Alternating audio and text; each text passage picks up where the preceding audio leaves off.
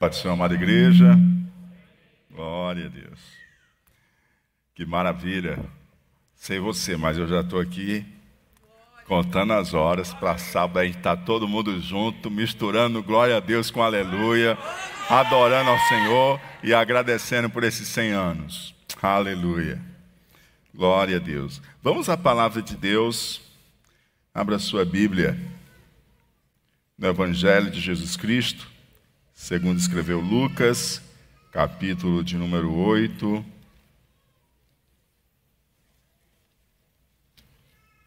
Versos 1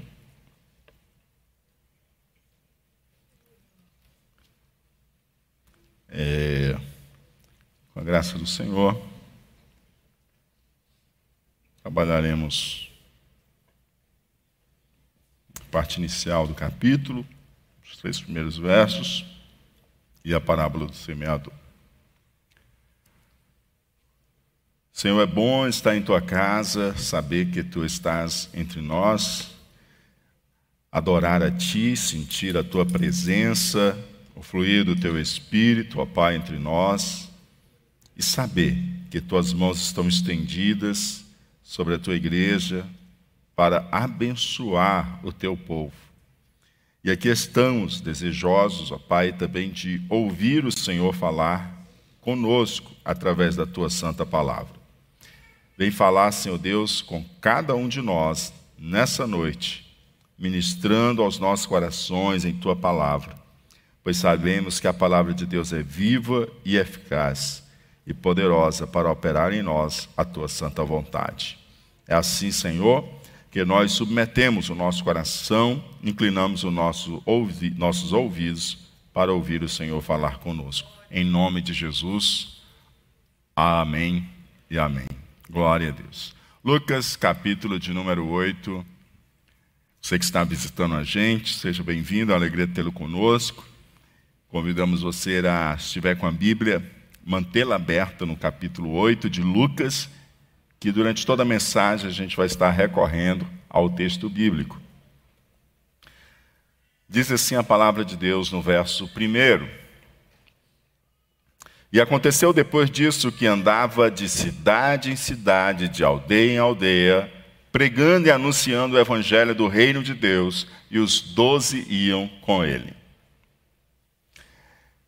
Está se referindo justamente a Jesus Cristo, né? E aconteceu que depois disso, Jesus andava de cidade em cidade e de aldeia em aldeia, pregando e anunciando o evangelho do reino de Deus, e os doze iam com ele. É bem possível, queridos, que a oposição que começou-se a levantar-se contra Jesus, aquela oposição dos fariseus, dos escribas, dos líderes religiosos, é bem possível que ela comece a interferir e a limitar as oportunidades de Jesus ministrar nas sinagogas. Nós observamos que há um costume, uma prática de Jesus, de sempre aos sábados estar presente na sinagoga. E a gente percebeu também que, estando na sinagoga, ele sempre estava tendo a oportunidade de estar ali abrindo as Escrituras e trazendo uma palavra do Senhor ao coração daqueles ali presentes. Mas Jesus está crescendo em sua popularidade. Os seus milagres e seus ensinos estão se espalhando. E os fariseus e os líderes religiosos estão incomodados, porque eles encaixotaram Deus. Eles colocaram Deus dentro de uma caixinha e entenderam que Deus tinha que agir daquele jeito somente. Eu não sei você, mas na minha vida eu perdi as quantidade de vezes que Deus agiu bem diferente do que eu pensava que ele agiria, ou que eu entendia que era o melhor, e na verdade Deus guiou por todo outro caminho, e só depois que eu olhei para trás consegui perceber o caminho que ele estava traçando. E às vezes a gente fica com a cabeça bem quadradinha, pensando que é dessa formazinha que Deus tem que agir, que Ele tem que vir, como Ele tem que fazer. E é exatamente o que estava acontecendo com aqueles fariseus. E eles estavam ficando escandalizados com o que eles estavam vendo em Cristo, em seu ensino e em seus milagres. No entanto, a gente também percebeu que Jesus ele faz uso de espaços públicos. Jesus não usava simplesmente a sinagoga para ensinar e não usava também para operar milagres. Jesus também fez uso de residências e de espaços abertos, espaços públicos, para pregar a palavra de Deus e para efetuar milagres. As suas ministrações ao ar livre acaba também sendo uma necessidade diante da crescente multidão que afluía até Jesus para ouvi-lo. É, e um espaço fechado já não era capaz de comportar todas as pessoas e abrigar todas elas ali. A gente já viu, inclusive, Jesus em algumas casas e estava tão cheia que tiveram que destelhá-la, tiveram que descer o paralítico por cima para colocá-lo diante de Jesus. Imagina agora que está passando, o tempo está passando, as notícias de Jesus estão se espalhando cada vez mais, dos seus milagres, do seu ensino, está atraindo cada vez mais multidão. Nós mesmos vamos celebrar quatro dias de festas e nós tivemos ciência de que era impossível a gente fazer essa celebração aqui dentro e vamos fazer ali em um espaço aberto. O movimento ministerial de Jesus mostra justamente o caráter abrangente da missão do nosso Senhor. E por conseguinte, a missão dos seus discípulos que também é nossa missão que fomos feitos discípulos de Jesus. Pois a missão, ela não ficou circunscrita apenas a um local, a Cafarnaum e as suas adjacências, poucas cidades ali em volta, não, de forma alguma. Lucas responde para nós o que, que Jesus está fazendo. Lucas responde para nós onde ele está fazendo e o que ele está fazendo. Ele diz: Jesus andava de cidade em cidade e de aldeia em aldeia. Claramente nós temos onde ele está atuando. E ele está atuando, ele está viajando, ele está em uma missão itinerante, em uma expedição missionária, passando de cidade em cidade, de aldeia em aldeia. Ele está levando a mensagem e não ficando simplesmente circunscrita a Cafarnaum e as suas adjacências. Esse era o lugar onde Jesus estava, de cidade em cidade, povoado em povoado. E o que, que ele estava fazendo de cidade em cidade, de aldeia em aldeia? Jesus estava pregando e anunciando o evangelho do reino de Deus. As viagens de Jesus, elas tinham uma missão de pregar e anunciar as boas novas, as boas notícias do reino de Deus. E isso mostra algo que, para mim, é inevitável não lembrar daquilo que Jesus diz aos seus discípulos, lá em Atos, capítulo 1, verso 8, que mostra claramente a conexão que há entre nós sermos batizados com o Espírito Santo, entre nós sermos revestidos de poder e compartilhar dessa mesma missão de Jesus, de cidade em cidade, de aldeia em aldeia. Porque ela diz: vocês vão ser minhas testemunhas. O que é ser testemunha de Jesus? É proclamar, é pregar, é anunciar as boas novas do reino de Deus. E vocês serão minhas testemunhas, tanto em Jerusalém, como na Judéia, na Samaria, até os confins da terra. E aí isso mostra justamente esse caráter abrangente da missão de nosso Senhor e Salvador Jesus Cristo. E como nós fomos chamados a participar de sua missão, esse caráter abrangente da nossa missão. E com quem que Jesus estava de cidade em cidade, de aldeia em aldeia, cumprindo esse propósito de pregar e anunciar o evangelho do reino de Deus? Ele estava com os doze discípulos. A palavra de Deus diz e os doze iam com ele. Diga comigo, e os doze iam com ele. Bem-aventurado é aqueles que vão com Jesus. A Bíblia diz que os doze iam com ele. Os irmãos têm um pouquinho de paciência com o som, porque o som, ele. Vocês perceberam que foram colocadas as caixas que tinham dado problema, já voltaram, mas ainda estão fazendo ajuste. Amém? Não deixe isso atrapalhar o que Jesus tem para você. Glória! Amém? Glória a Deus. E aí, queridos, o que, que acontece? Jesus estava de cidade em cidade, pregando e anunciando o evangelho do reino de Deus, e os doze que foram separados, dentre os discípulos, aos quais Jesus chamou de apóstolos, estavam com ele nessa missão. Lembra o que significa apóstolo? Apóstolo significa enviado. Apóstolo significa enviado. Então Jesus agora está indo com eles, de cidade em cidade. O que, que Jesus está fazendo? Jesus está treinando eles.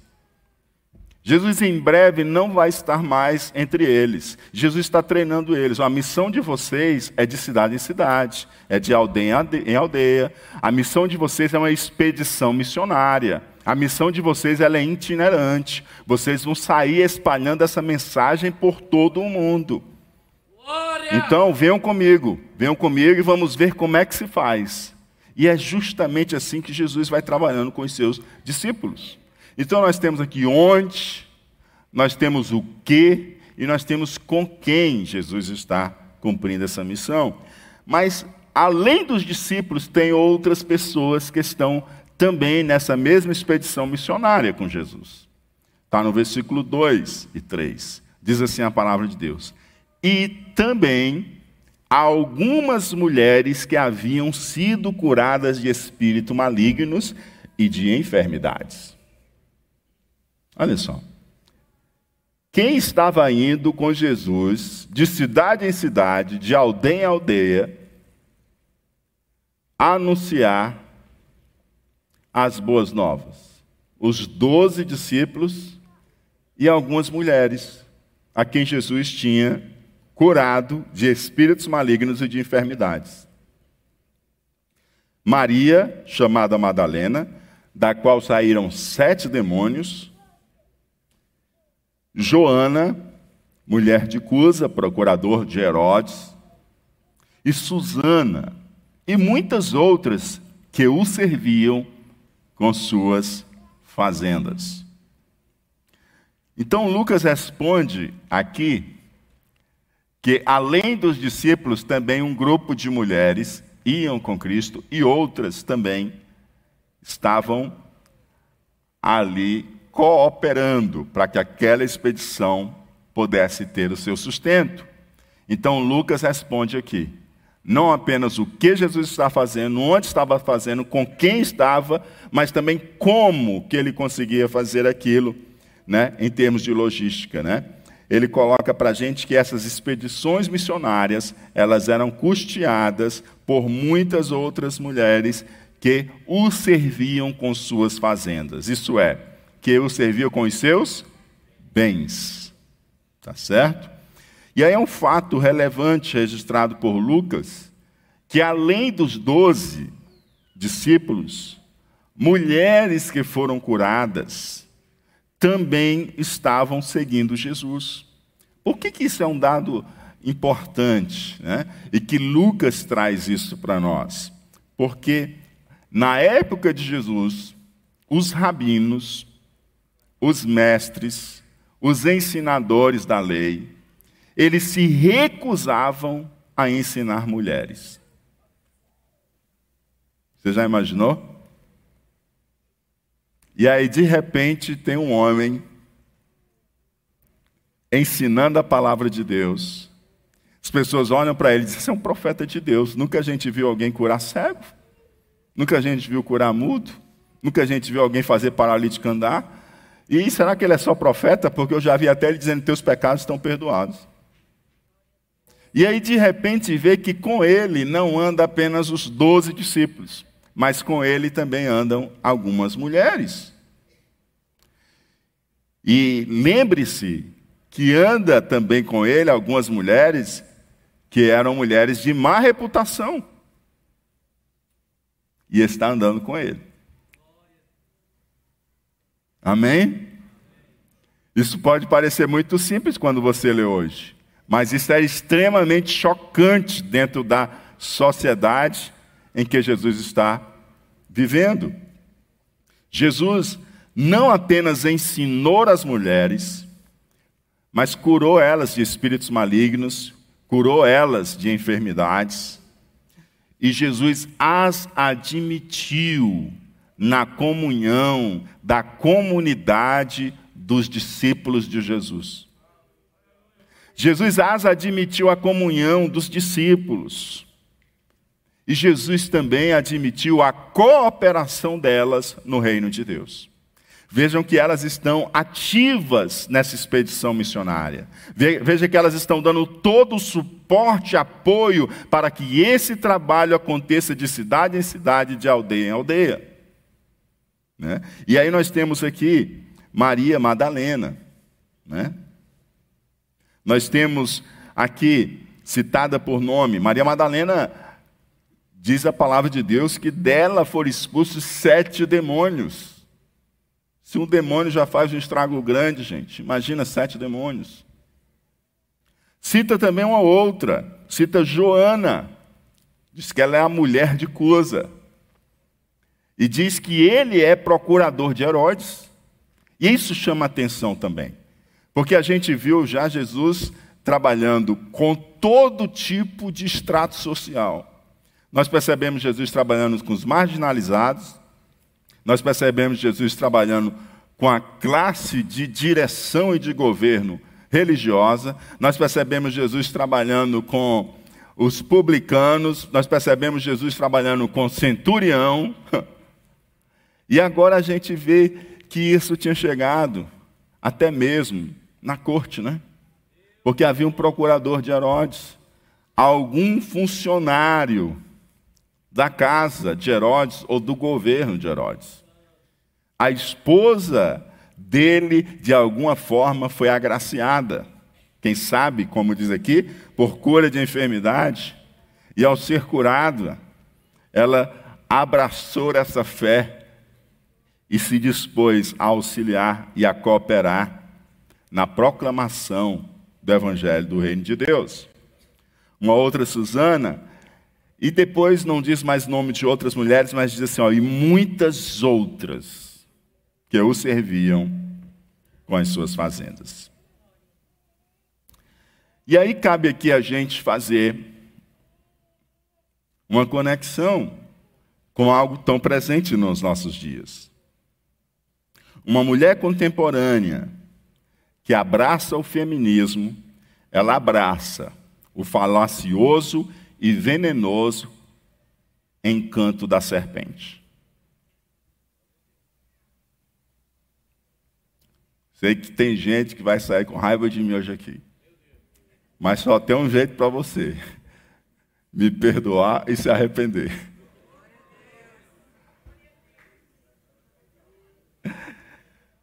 Uma mulher contemporânea que abraça falacioso e venenoso encanto da serpente ela rejeita tanto Jesus Cristo como rejeita os ensinos de Jesus. Você sabia disso? Ela vai em direção a uma armadilha, da mesma forma que um rato enganadamente corre para uma ratoeira, sem saber, sem ter ideia alguma de que ali está a sua destruição. O feminismo, na verdade, é a sua destruição mas ela é vendida com o mesmo engano do paraíso. Você vai ser como Deus. Se você comer, você não vai morrer. Você vai ser como Deus. É impossível ser feminista e ser cristã. Você tem que escolher o que você quer ser. Você quer ser feminista ou você quer ser cristã? Assim como é impossível ser machista e ser cristão, é impossível ser feminista e ser cristão. A mídia vai falar para você que é impossível ser machista e ser cristão. Mas a Bíblia mostra que também é impossível ser feminista e ser cristã. A mídia fica de vez em quando trazendo história de mulheres católicas, evangélicas, cristãs, que se dizem o quê? Ah, eu sou feminista e sou cristã. Você pode dizer ser o que você quiser ser nesse Brasil. Se quiser até ter nome social, você pode, imagine dizer que você abraça uma corrente. Mas uma coisa é dizer ser, outra coisa é ser. Não esqueça jamais disso. Se você quiser abraçar o feminismo, pode esquecer que você não pode seguir Jesus. Pode esquecer. Mas se você quiser seguir Jesus, você tem que deixar de lado o feminismo. Maria Madalena, Joana, Susana e tantas outras jamais trocariam o verdadeiro valor e a dignidade feminina que encontraram ao seguir Jesus por qualquer outra proposta falaciosa do inimigo.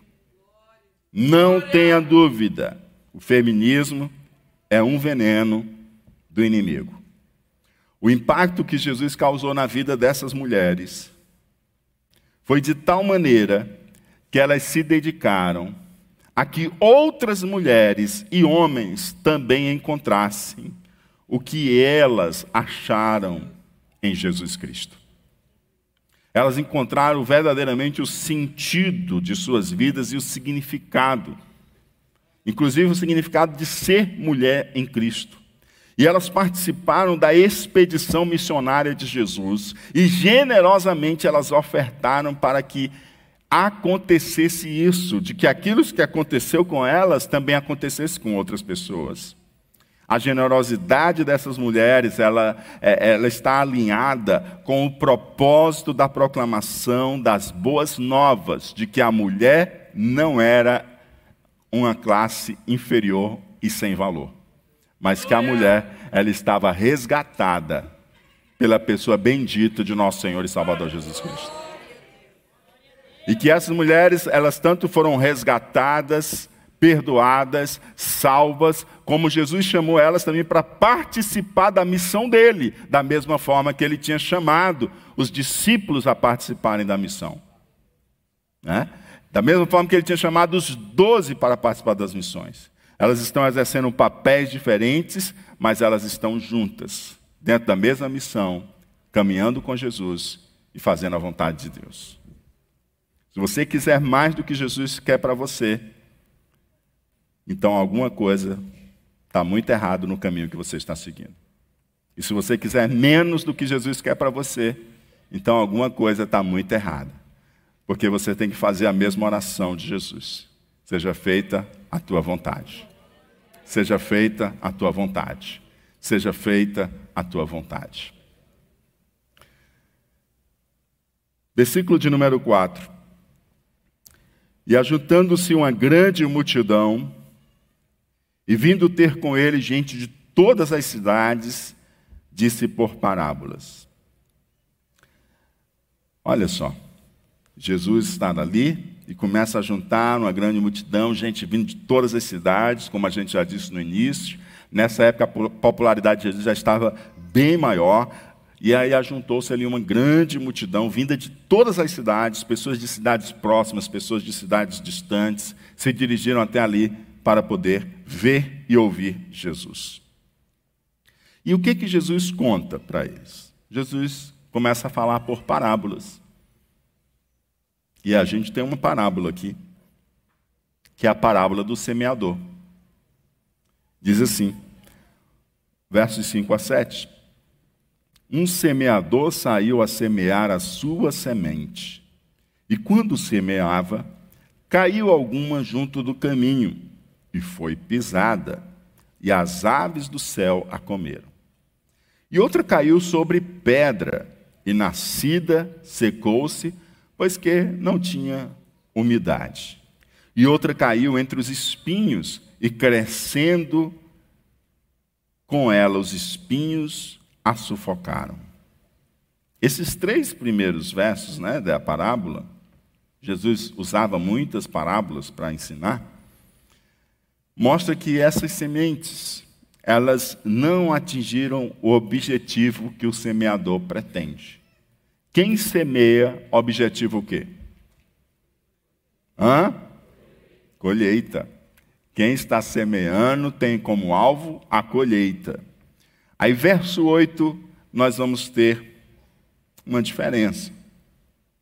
E a outra caiu em boa terra, caiu em e nascida produziu fruto. E nascida o quê? Cento por um. Dizendo ele estas coisas, clamava: Quem tem ouvidos para ouvir, que ouça. Agora sim, tem-se uma colheita, e uma colheita abundante. Principalmente se você considerar que na época o agricultor lançava a semente e ele esperava uma produção 10 por 1. Jesus disse que vai ser uma produção de quanto?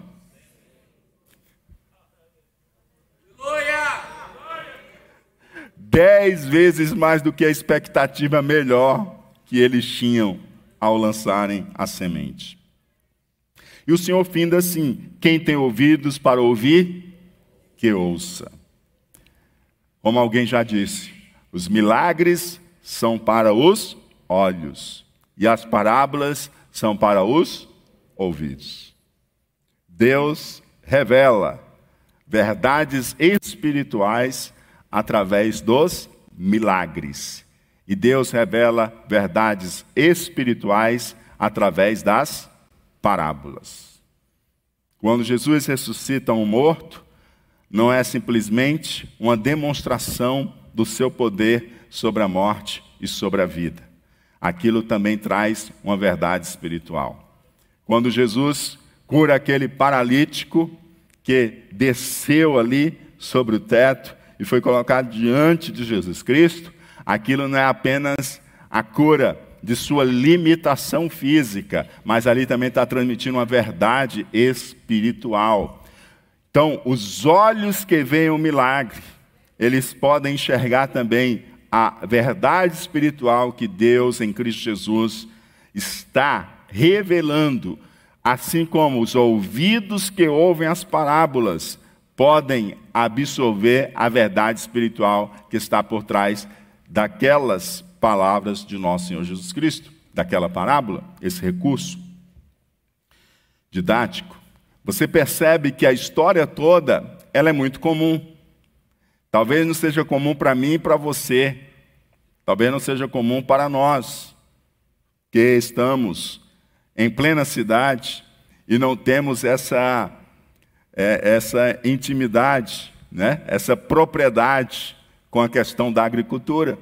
Mas lembre que a cultura em que Jesus está é uma cultura rural. E sendo uma cultura rural, para eles era extremamente comum.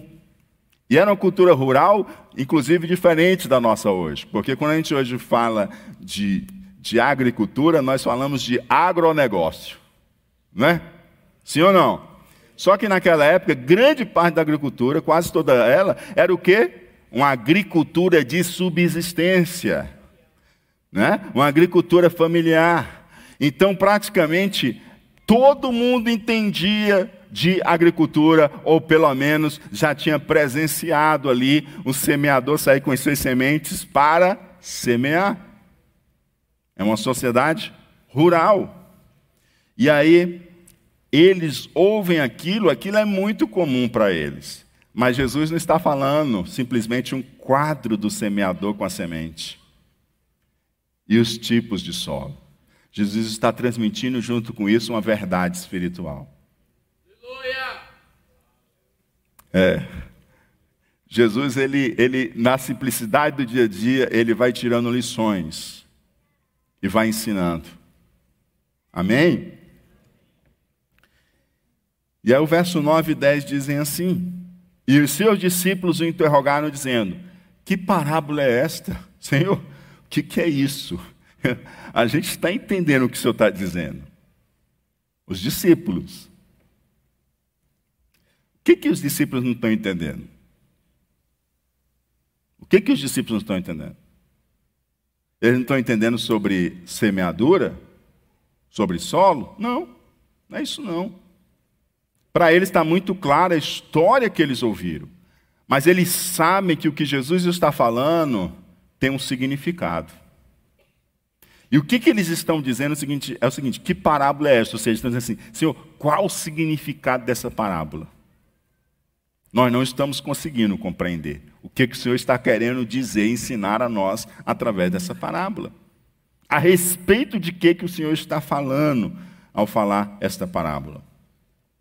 E a resposta de Jesus é muito simples. Ele diz o seguinte: E Jesus disse: A vós vos é dado conhecer os mistérios do reino de Deus. A vós quem? Aos discípulos. E diz assim, ó, mas aos outros por parábolas. Quem são os outros? Quem são os outros?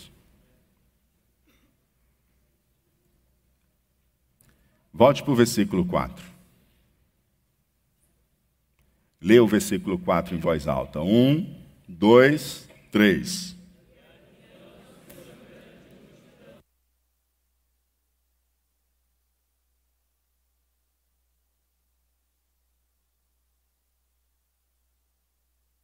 E aí? Quem são os outros? Tem uma multidão ali. Aquela multidão não tem só discípulos. Aquela multidão tem muitos ouvintes. Sim ou não? Tem gente admirada, tem gente curioso.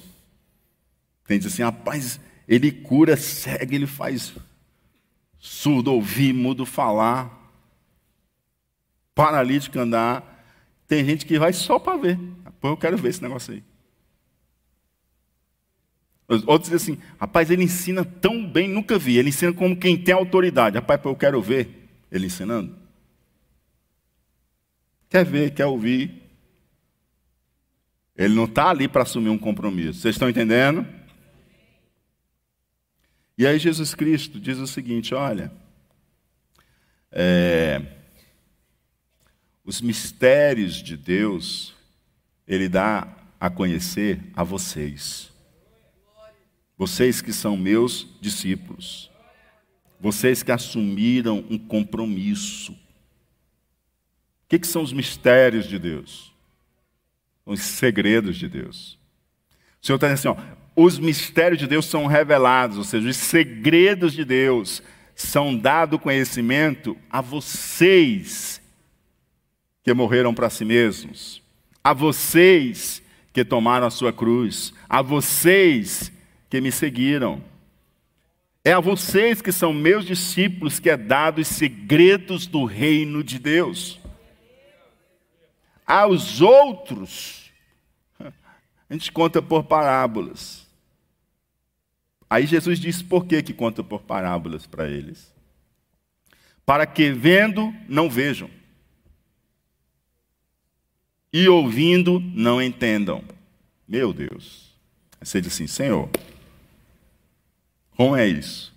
Se as boas novas é para alcançar todo o coração, é para salvar o perdido. Como é que o Senhor vai contar por parábolas para que as pessoas ouçam e não entendam, vejam e não enxerguem? Jesus não veio, não foi para tornar mais notória ainda a salvação de Deus, para chamar os homens ao Senhor, mas é justamente o que a parábola vai deixar claro para a gente. E o bom é que essa parábola o próprio Jesus interpreta e está dentro do texto sagrado. Não tem perigo de você errar a interpretação dessa parábola, porque o próprio Jesus já interpretou. E ele diz assim: Esta, pois, né? interessante também que isso lembra, para que vendo não vejam, ouvindo não entendam, lembra o chamado de Isaías. Estão recordados do chamado de Isaías? Lá em Isaías capítulo 6, verso 8 a 10. Depois disto, né, depois de ele ter toda aquela visão do Senhor, ele ouve a voz do Senhor, né, e de, que dizia: A quem enviarei e quem há de por nós? Seus lábios já tinham sido purificados, já tinham se convertido, e os mistérios de Deus são revelados àqueles que se convertem, aqueles que morrem para si, tomam a cruz e seguem Jesus. Depois disso, ele escuta: A quem enviarei quem há de ir por nós? E aí Isaías responde: Eis-me aqui, envia-me a mim. E aí o que, que o Senhor diz para ele? Vá, Isaías, e diga a este povo: ouçam, ouçam, mas sem entender. Vejam, vejam, mas sem perceber. Torne insensível o coração deste povo, endureça-lhes os ouvidos e feche os olhos deles, para que não venham a ver com os olhos, ouvir com os ouvidos e entender com o coração, e se convertam e sejam curados. Meu Deus! Não pensou? Você é separado para ser profeta e você vai pregar sabendo que o povo vai errar e não vai entender. Ouvirá e não vai compreender.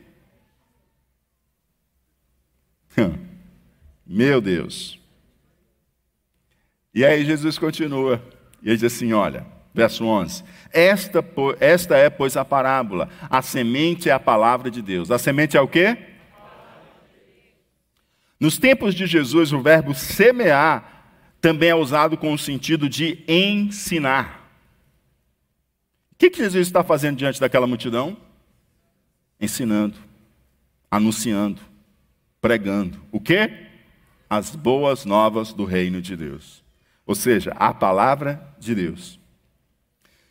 Jesus, ao interpretar a parábola para os discípulos, diz que a semente é a palavra de Deus, que é justamente o que Jesus está entregando à multidão. Em seguida, Jesus apresenta quatro tipos de solos. Quantos tipos de solos? E cada tipo de solo faz referência a um tipo de ouvinte. Ou seja, naquela multidão haviam quatro tipos de ouvintes. Só havia um tipo de semente. Mas de ouvintes, de solo, haviam quatro. Só havia uma palavra, a palavra de Deus. Mas ouvintes tinha quatro tipos. Estava todo mundo ouvindo a mesma palavra.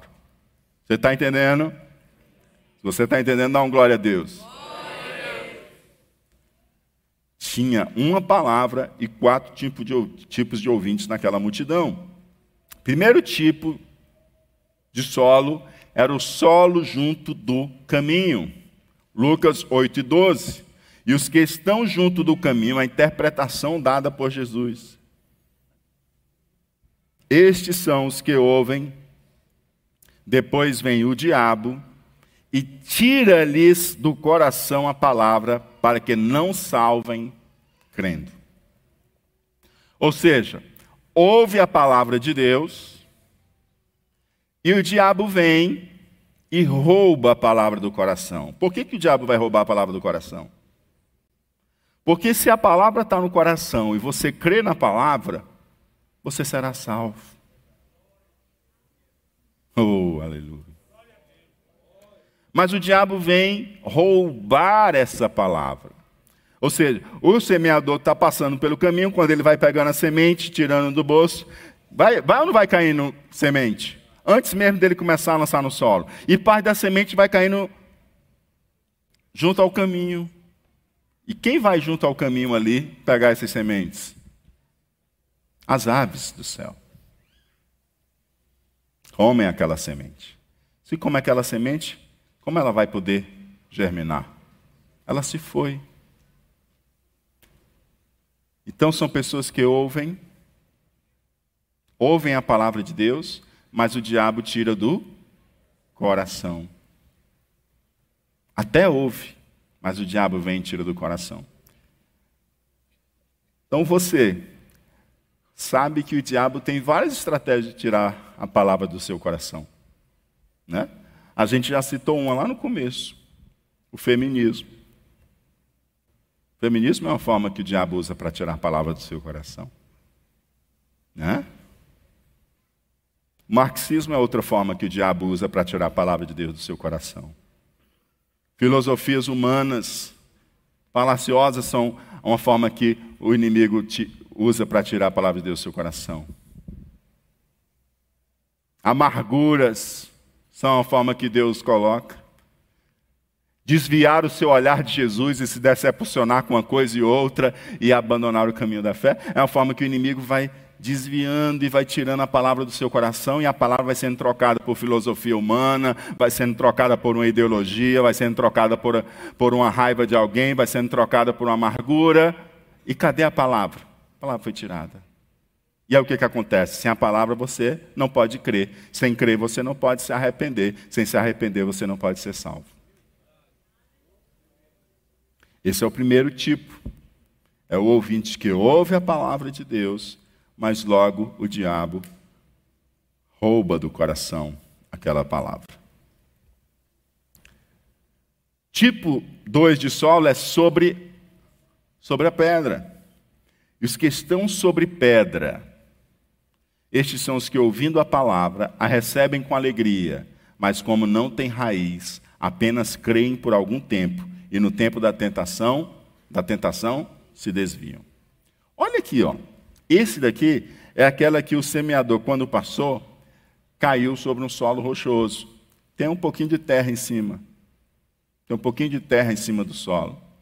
Então, na hora que caiu a chuva, né, ela começou a voltar a germinar, ela tanto recebeu como ela começou a crer. Só que não deu umidade. Não conseguiu construir raiz. E é o que acontece? Ela morre. A Bíblia diz que esses são aqueles que recebem a, ouvem a palavra e recebe a palavra com alegria. E recebe como? Olha, olha, toma atenção nisso aqui.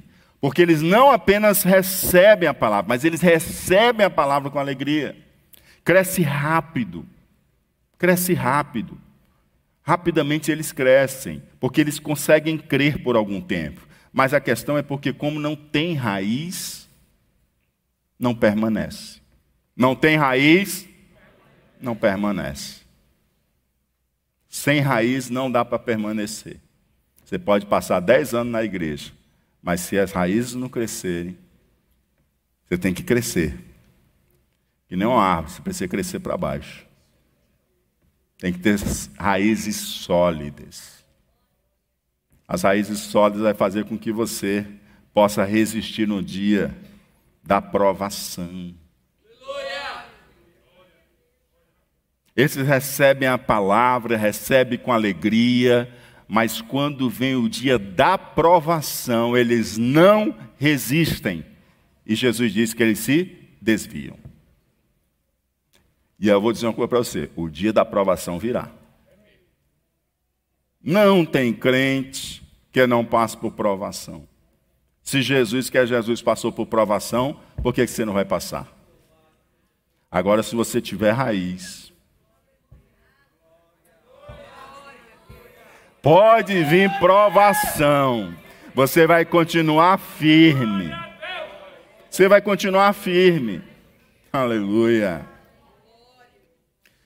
Terceiro tipo de solo é aquele em que a semente cai entre espinhos. E a que caiu entre espinhos, esses são os que ouviram, e indo por diante, são sufocados com os cuidados e riquezas e deleites da vida, e não dão fruto com perfeição. Ouviram a palavra, mas logo, logo, são sufocados com o quê? Com as preocupações, com as riquezas, com os prazeres da vida, e os seus frutos não chegam a amadurecer. Até ouvem, até começam a caminhada, mas depois eles começam a sumir da igreja, começam a sumir do povo de Deus. Sabe?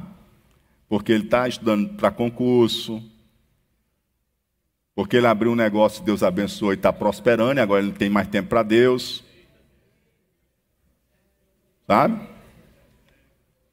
Porque Deus abençoou e deu para ele uma casa de campo, uma casa de serra, uma casa de praia. Aí ao invés dele vir para o culto agora no final de semana, não, agora eu tenho que ir para minha casa, né?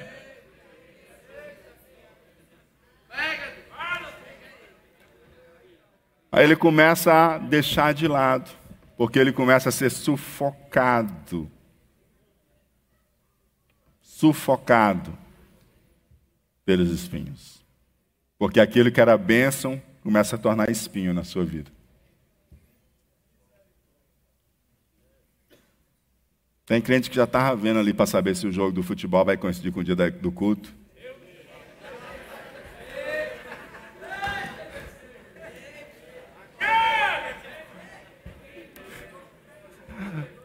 Mas depois da palavra de hoje, ainda que coincidisse, você não ia faltar o culto, né?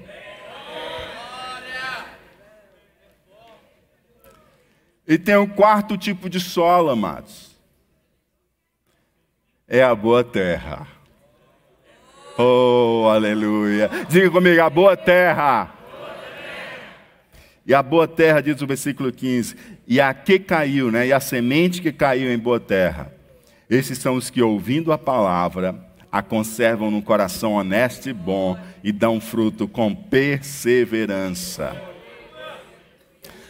A boa terra é aquele ouvinte que ouve a palavra e conserva a palavra no coração honesto e bom. Já viu a pessoa dizer, fulano é no coração tão bom. Tem um coração tão bom. Jesus está dizendo que o coração honesto e bom é aquele que conserva a palavra. Amém? Essa é a boa terra. Ouvem a palavra, conservam no coração honesto e bom a palavra e a Bíblia diz que frutificam com perseverança. Frutificam com? Para que, que o semeador lança semente? Para colher. E ele só colhe se frutificar. A boa terra, a semente cai, ela retém a palavra no coração honesto e bom. Ela cresce, ela frutifica e frutifica com perseverança. Você percebeu que todos os solos ouvem a palavra de Deus? Você percebeu? Mas apenas o quarto solo, ou o quarto ouvinte, conserva a palavra no coração. O que está conservado no seu coração? O que está retido no seu coração? Qual é o solo do seu coração? Se vier uma provação hoje sobre a sua vida, você resiste? Se chegar a hora da aprovação sobre a igreja, você resiste?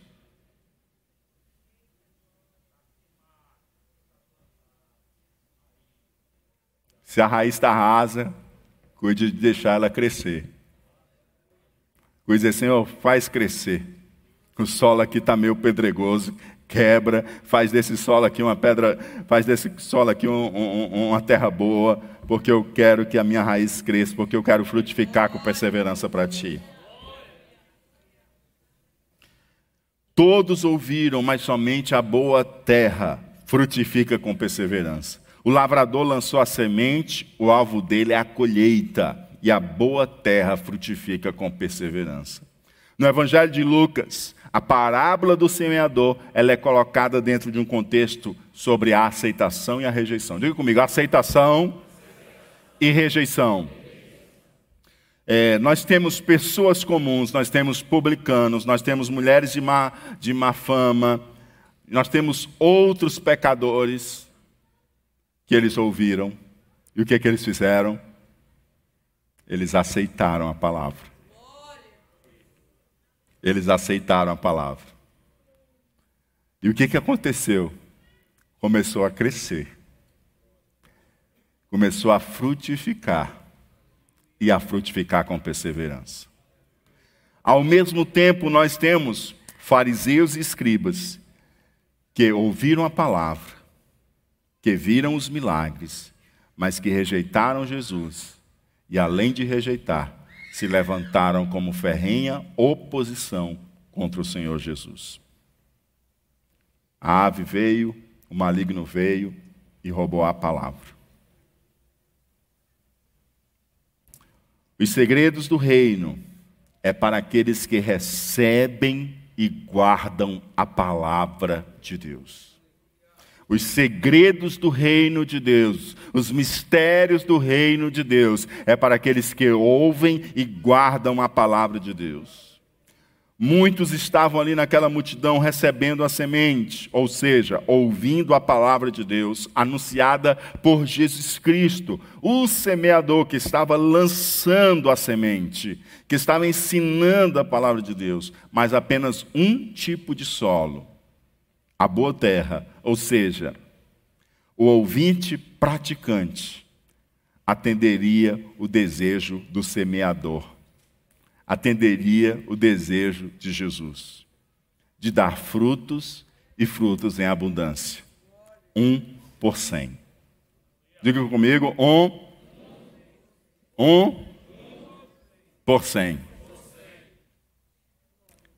Fica de pé. Olha, deixa eu dizer algo para você.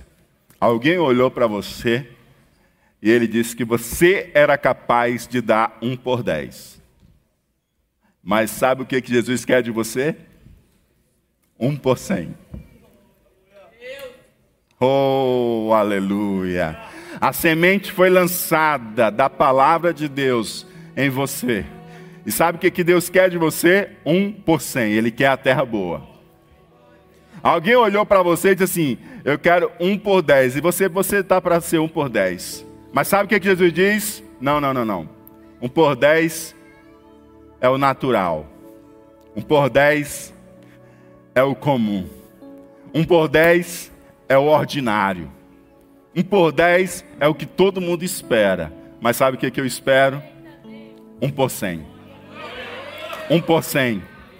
Um por cem. E aí você diz assim, não, mas Senhor, mas um por cem não é possível. É por isso mesmo é um por cem, porque sou eu que vou fazer em você.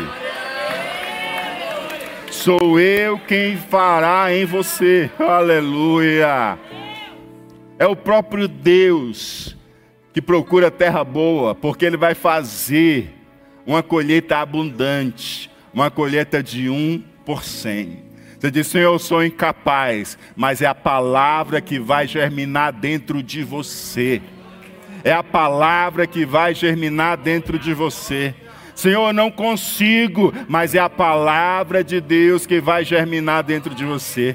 Ouça a palavra, guarde a palavra no coração. Ouça a palavra e guarde a palavra no coração, que ela vai frutificar e vai frutificar com perseverança.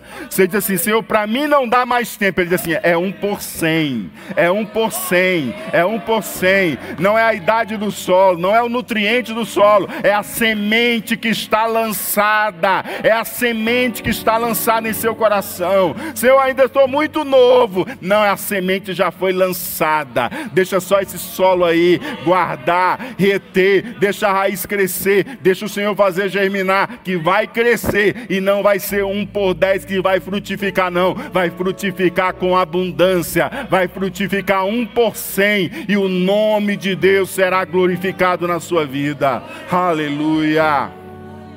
Eu não sei como, não tem problema. O Senhor vai te guiar pelo caminho, Ele vai te tomar pela mão. Só seja um ouvinte que ouve, que guarda no coração, um ouvinte praticante, um ouvinte que valoriza a semente, que valoriza a palavra de Deus, que coloca ela no coração, porque Jesus sempre disse: aquele que é dado e é tem, a esse mais dado será. Você sabia que aquele que tem vai receber mais. Aquele que tem vai receber mais. Já percebeu como é que o Senhor faz com os mares? Tem água no mar? Tem?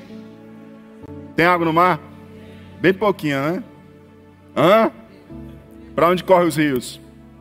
Para onde correm os rios? Para onde correm os rios? Se você tem o Senhor vai lhe dar mais. Se você ouve a palavra de Deus e você guarda, o Senhor vai lhe dar mais. Se você escuta os mistérios de Deus e segredos de Deus e você guarda no coração, guardar no coração é, Senhor, se inclinar diante dele, guardar no coração é caminhar segundo o mistério revelado, guardar no coração é obedecer, é seguir na direção que ele está mostrando. Se você faz isso, sabe o que, que o Senhor faz? Ele dá mais. É por isso que ele diz: não vai ser um por dez, não, vai ser um por cem. Vai ser um por cem, vai ser um por cem, vai ser um por cem. Eu vou te usar e vou fazer frutificar, frutificar com abundância. Seja um ouvinte, seja uma boa terra, que eu vou frutificar através da sua vida. Oh, aleluia! Bendito seja o nome do Senhor. Glória, glória, glória sejam dadas ao nome de Jesus. Santo, santo, santo Deus. Aleluia. Eu tenho um convite também para você que está aqui essa noite e ainda não recebeu Jesus como Senhor e Salvador da sua vida. A palavra de Deus foi lançada e Ele está procurando qual é o solo do seu coração. Qual é o seu solo? Você está junto do caminho? Você está como uma rocha? Você está no meio dos espinheiros ou você é uma boa terra? Eu vou saber agora se você é uma boa terra. Se você for uma boa terra, a palavra que você ouviu, você não vai embora sem receber Jesus na sua vida. Sem abraçar a palavra de Deus, sem guardar a palavra de Deus no seu coração, sem obedecer o chamado de Jesus que diz assim para você: Vinde a mim, você que está cansado e oprimido, e eu vos aliviarei. Você quer receber Jesus como Senhor e Salvador da sua vida, ou se reconciliar com o Senhor essa noite, dá um sinal de fé com a sua mão, que eu quero orar por você. Você que quer receber Jesus como Senhor e Salvador de sua vida. Aleluia. Glória a Deus. Aleluia, Jesus. Aleluia.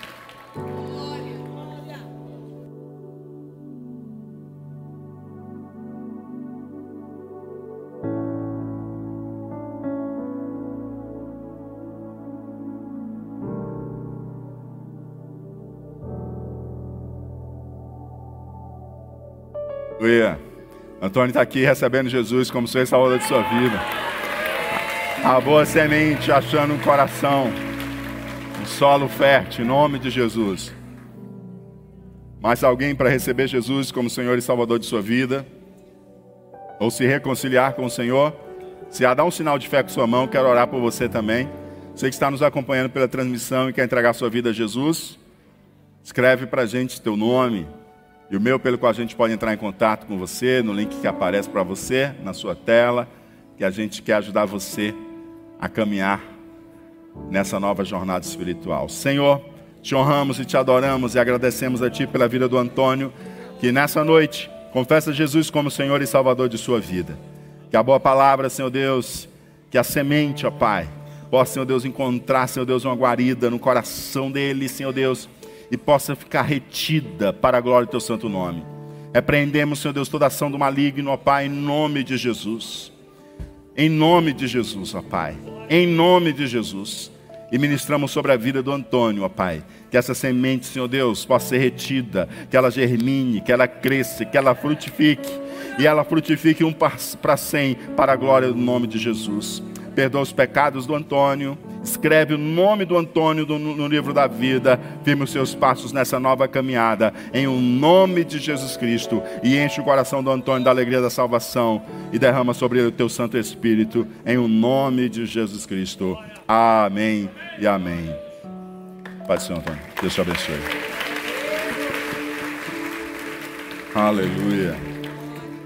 Curva a sua cabeça e faça uma oração ao Senhor. Diga para ele, Senhor. Eu quero ser uma boa terra, porque a semente que tu lança é boa. Eu quero ser uma boa terra. Eu quero ser uma boa terra. Eu quero ser uma boa terra. E eu quero, Senhor Deus, que o teu propósito, o teu alvo como semeador, cumpra-se em mim, que seja um por cem.